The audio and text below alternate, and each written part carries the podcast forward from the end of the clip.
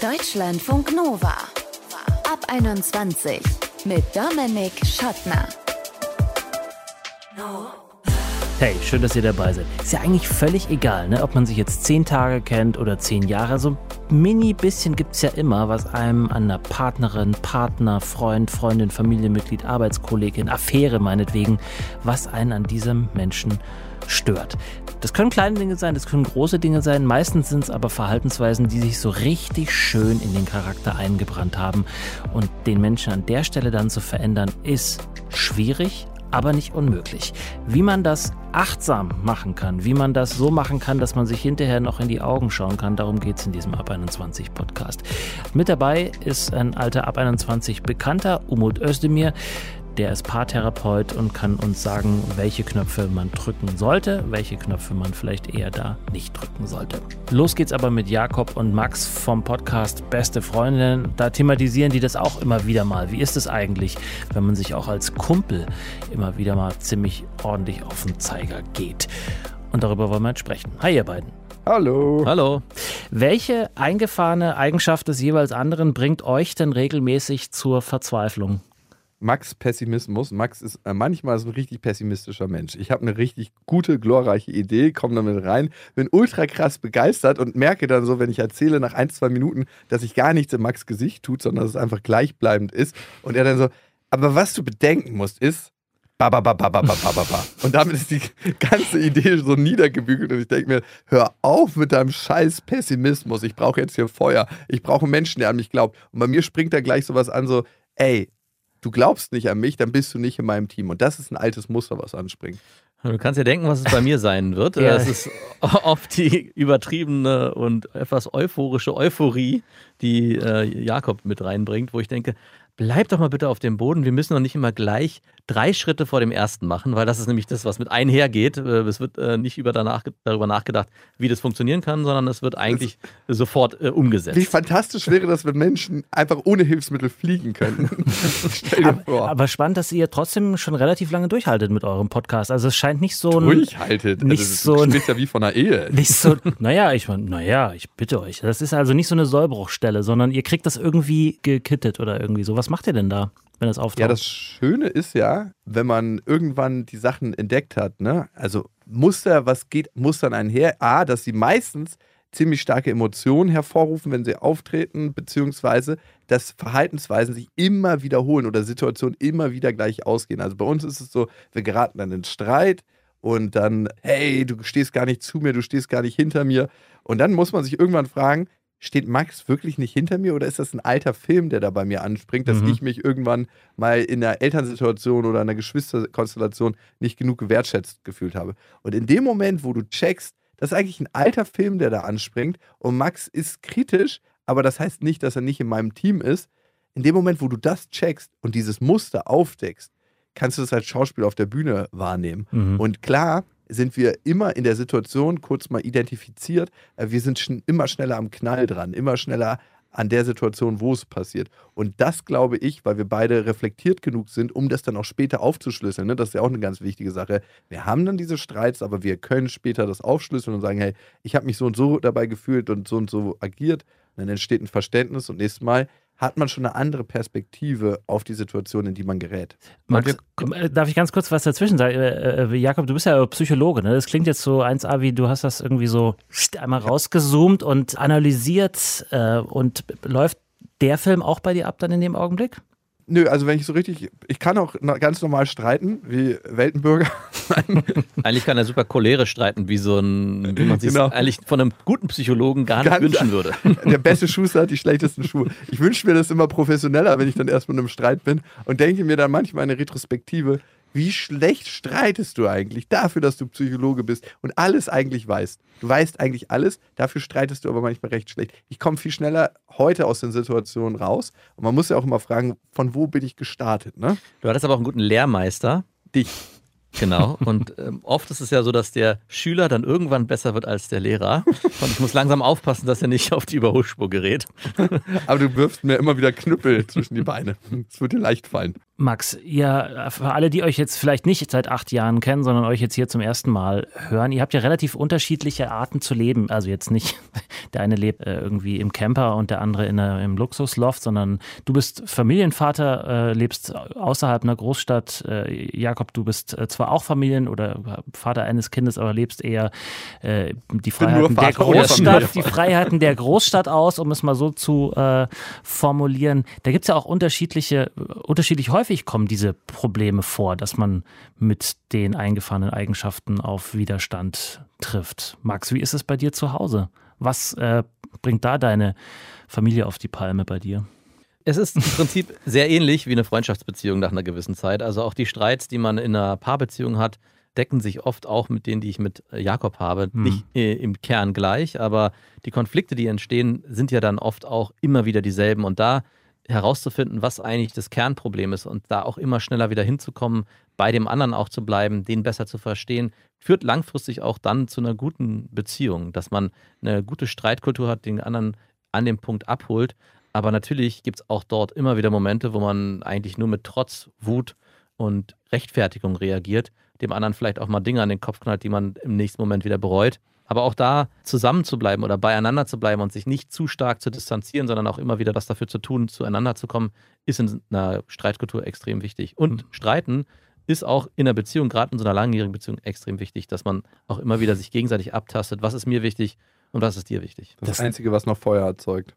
Das, ist, das klingt alles so wahnsinnig aufgeräumt.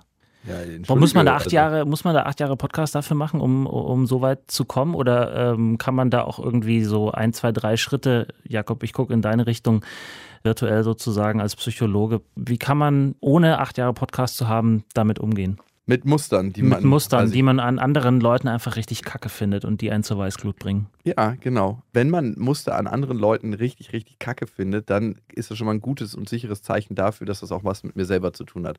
Also eine sichere Sache, Muster zu erkennen, ist, ich habe ein Thema, und alle anderen Leute sind kacke.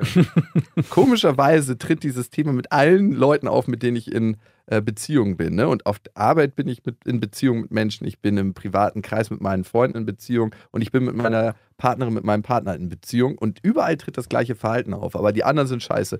Dann könnte man darüber nachdenken, ob das ein Muster ist, was ich in mir habe. Und ich glaube, Muster aufzuarbeiten sind immer, immer Arbeit. Ne? Also erstmal Muster erkennen und dann muss man sich dabei ertappen, ich bin gerade in diesem Film drin. Und nur durch das Erkennen vorher kann ich ja überhaupt erkennen, dass ich in dem Film bin und eigentlich total identifiziert bin mit einer Situation, die heute gar nicht mehr unbedingt aktuell ist. Ne? Max Pessimismus kommt aus seiner Erziehung, weil seine Mutter vielleicht nicht so an ihn geglaubt hat, wie er es gebraucht hätte. Andererseits ist er dafür heute da, wo er ist. Was wäre, wenn deine Mutter an dich geglaubt hätte? Ne? Wer weiß, wo ich Ja, wer bin. weiß. Und das zu erkennen und zu sagen, hey, das hat jetzt gar nichts mit uns beiden unbedingt zu tun, sondern vor allem auch mit der Prägung. Lass uns doch mal gucken, was wollen wir eigentlich voneinander? Wir beide wollen das Beste füreinander und wie kommen wir dahin? Klar braucht man da keine achtjährige Podcast-Erfahrung, aber ein Muster auszuschleichen, auszuschleifen, das braucht Wiederholung, das braucht die Theorie, erkennen, aber es braucht auch die Praxis, das zu leben und das im Leben zu verändern. Das ist so ein bisschen so, wie wenn ich Basketball lerne. Es macht Sinn, die Regeln zu kennen und es macht Sinn, sich Spiele mal anzugucken und Bewegungsabläufe, aber ich muss es vor allem spielen. Das hat er schön gesagt, Max, oder? Ja, da kann ich nichts dazu hinzufügen. Genau das, was ich auch exakt mit den gleichen Worten auch so gesagt hätte. Dann sind wir uns einig am Schluss. Jakob und Max waren es vom Podcast Beste Freundinnen. Wir haben gesprochen über lang eingeübte Verhaltensweisen, die die andere Person auf die Palme bringen. Ich danke euch. Danke dich, war angenehm. Ja, vielen Dank.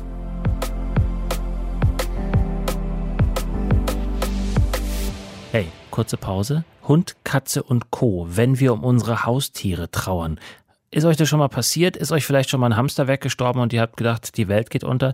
Dann wollen wir eure Geschichte gerne hören. Mail at deutschlandfunknova.de oder Text- oder Sprachnachricht bei WhatsApp 0160 9136 0852. Können uns auch eine Insta-Message schreiben. Da sind wir nicht so. Tote Tiere, Trauer, wie ist das bei euch? Und weiter. Deutschlandfunk Nova. Die Spülmaschine nicht ausräumen. Klassiker, ne? Oder auch einfach keine Fragen zum Alltag stellen. So, hey, wie war das heute in der Arbeit? Oder sich ständig über die Familie des Partners oder der Partnerin auslassen. So manche Verhaltensweisen kriegen wir einfach nicht aus uns raus und holen uns damit ziemlich verlässlich Ärger in unsere Beziehungen. Und jetzt die Frage, wie wird man das los, diese Verhaltensmuster? Wie brechen wir sie auf, bevor unsere Beziehungen daran zerbrechen? Darüber möchte ich jetzt sprechen mit Umut Özdemir. Er ist Diplompsychologe und Paar- und Sexualtherapeut. Hallo Umut. Hallo. Wieso verhalten wir uns manchmal so dumm, wenn wir doch eigentlich wissen, das schadet unserer Beziehung? Da erstmal ist gar kein Verhalten dumm. Also so bewerten ne, müssen wir nicht, aber ich verstehe schon, oder krieg's auch ganz oft in der Praxis mit, wenn man sowieso schon wütend ist und sich gerade in einer Diskussion oder einem Streit befindet, dann geht's direkt los, man bewertet.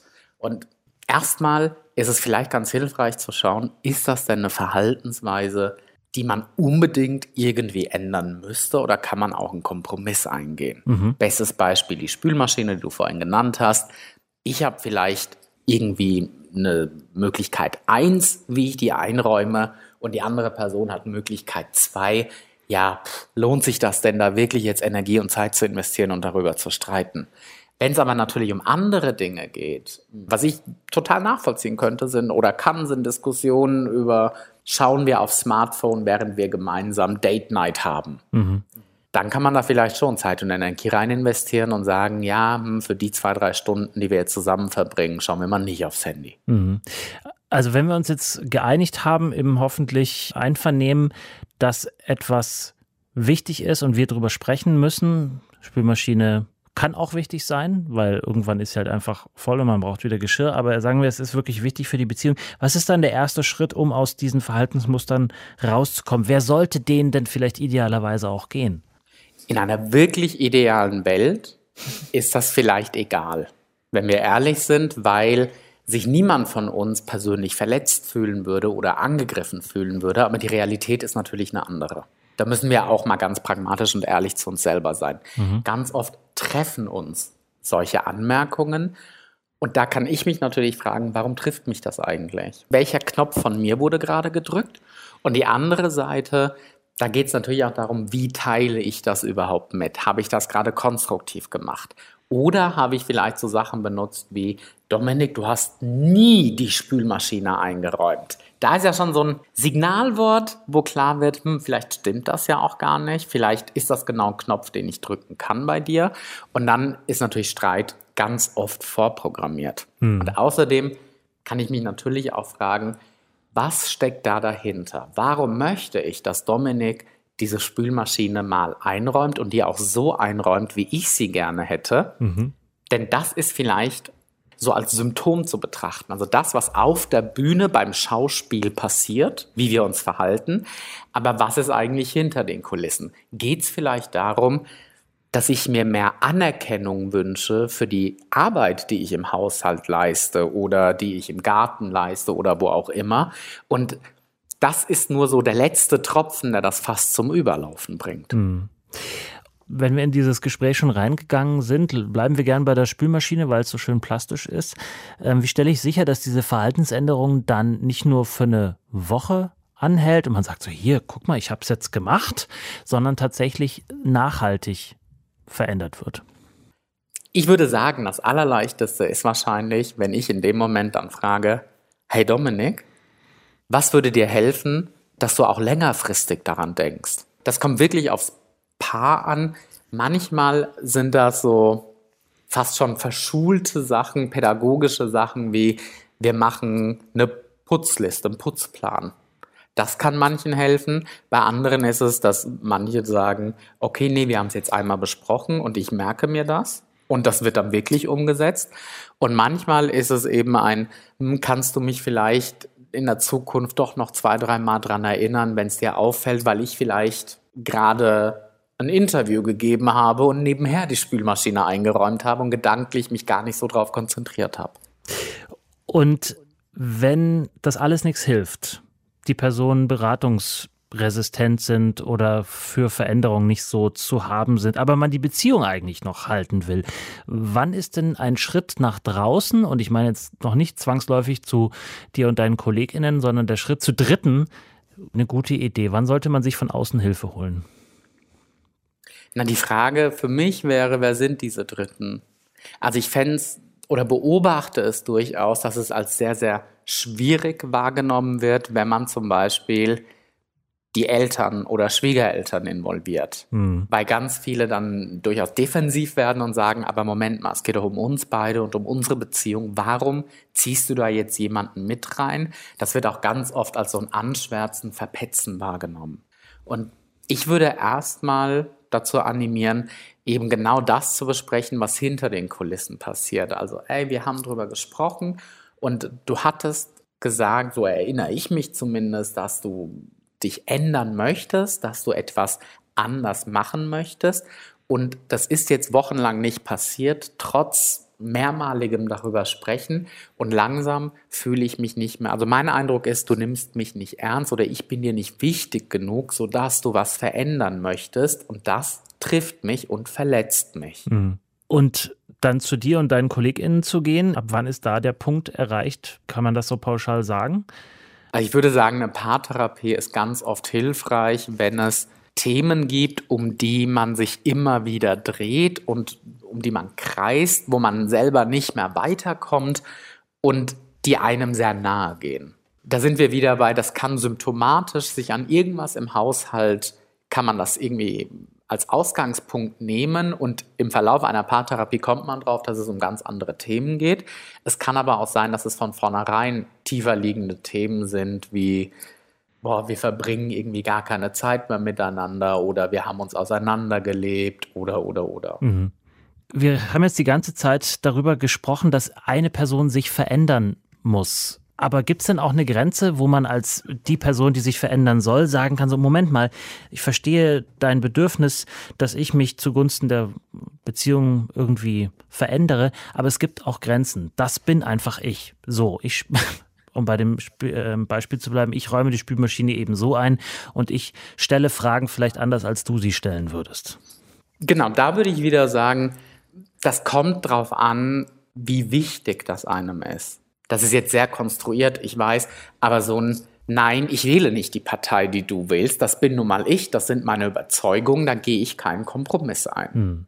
Dass man vielleicht sagt, okay, bei sowas können wir es, glaube ich, alle als Außenstehende eher nachvollziehen, dass man sagt, nein, da verbiege ich mich nicht. Und gleichzeitig, das finde ich auch nochmal wichtig zu betonen, ist ja die allererste Frage auch, ist die Forderung der anderen Person dann gerechtfertigt? Also ist das denn gerechtfertigt zu sagen, räum die Spülmaschine so ein, wie ich sie will und nicht wie du sie willst? Das sagt der Paartherapeut Umut Özdemir. Und wie ist das bei euch? Was nervt euch an euren Freundinnen, Freunden, Familienmitglieder, Affären, wem auch immer ihr viel zu tun habt, am allermeisten? Schreibt uns mail at deutschlandfunknova.de und unser Handy reagiert auch auf eure Anrufe, Sprachnachrichten, Textnachrichten 0160 9136 0852. Ich bin Dominik Schottner, danke fürs Zuhören, bis zum nächsten Mal. Ciao.